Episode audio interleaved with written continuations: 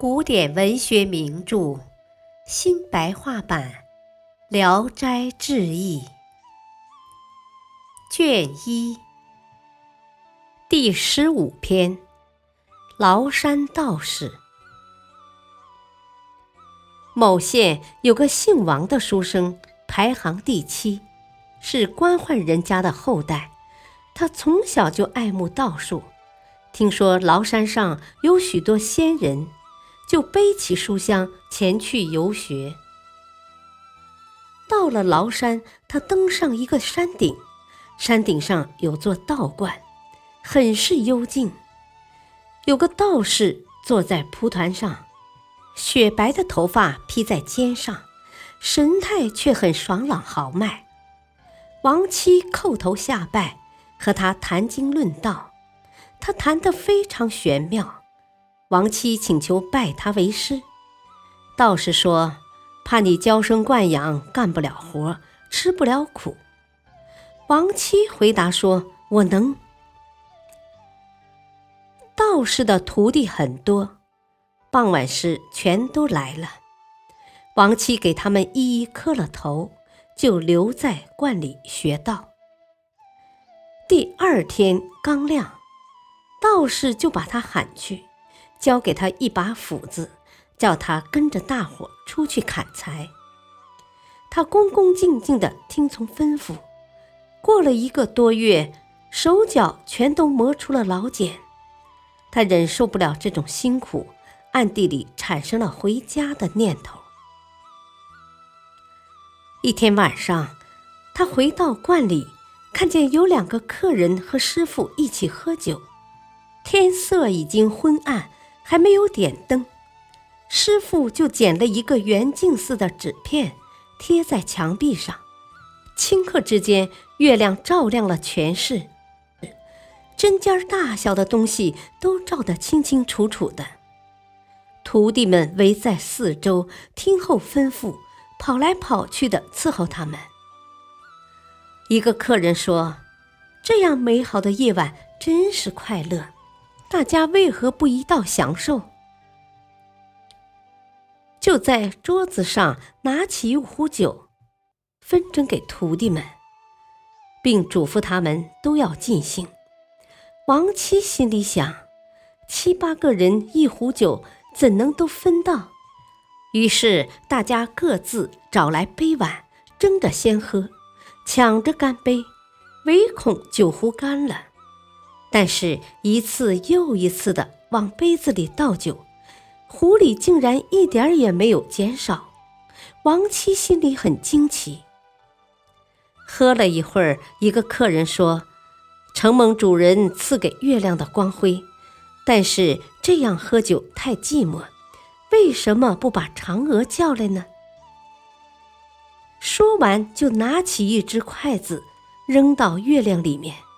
只见一个美人从月亮里走了出来，开始不到一尺高，到了地上就和人一样高了。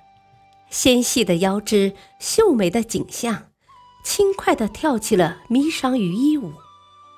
一会儿又唱道：“神仙神仙啊，你放我回去吧，你关我于广寒宫吧。”歌声清唱高扬，像管弦那样优美。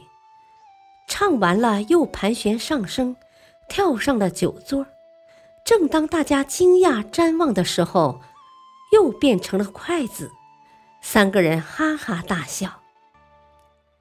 又有一个客人说：“今天晚上最快乐，但是已经不胜酒力了，到月宫里给我践行好吗？”三个人就移动席位，渐渐进到月宫里去了。徒弟们看着他们三个人都坐在月亮里喝酒，胡子眉毛看得清清楚楚的，就像镜子里的人影一样。不久，月光渐渐暗淡了。徒弟们点来蜡烛时，只有道士一个人坐在屋里，客人已经不见了。残羹果盒还留在桌子上。墙壁上的月亮只是一个圆镜似的纸片而已。道士问大家：“喝足了吗？”徒弟们回答说：“喝足了。”道士说：“喝足了，应该早早睡觉，别耽误明天砍柴割草。”徒弟们答应着退了下去。王七暗自高兴，心里很羡慕。回家的念头也打消了。又过了一个月，劳动的苦头实在无法忍受，而道士却一条法术也没教给他。他心里焦急，不能再等下去了，就向道士告辞说：“弟子跋涉好几百里，前来向仙师学道，即使学不到长生不老的法术，或传授一点小技。”也能安慰我来求教的心情。现在已经过去了两三个月，不过是早晨起来出去打柴，晚上回来睡觉而已。弟子在家的时候没吃过这种辛苦。道士笑笑说：“我原先就说你吃不了这种辛苦，现在果然如此。明天早晨就打发你动身。”王七说：“弟子已经劳动这么些日子了，师傅略微传授一点小技，也不辜负这次崂山学道的苦心。”道士问：“你要求学到什么法术呢？”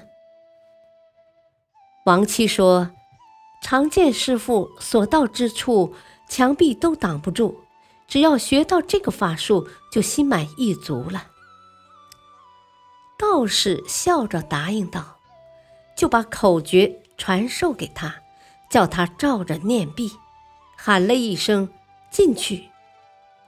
王七面对墙壁不敢进去，道士又喊了一声，再试着进去。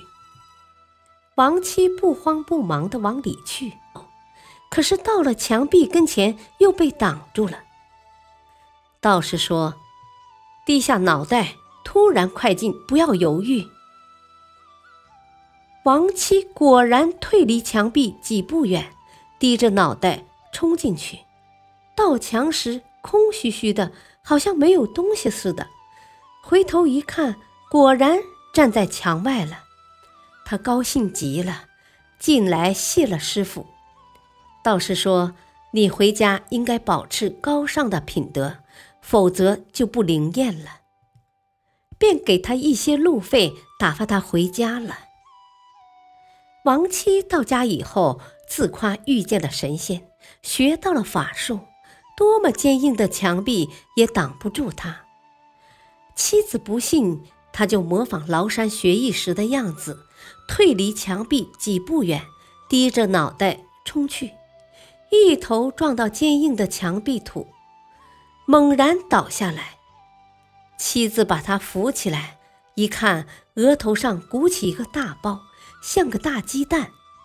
妻子嘲笑他，他又是惭愧又是愤恨，但也只能咒骂老道士没安好心罢了。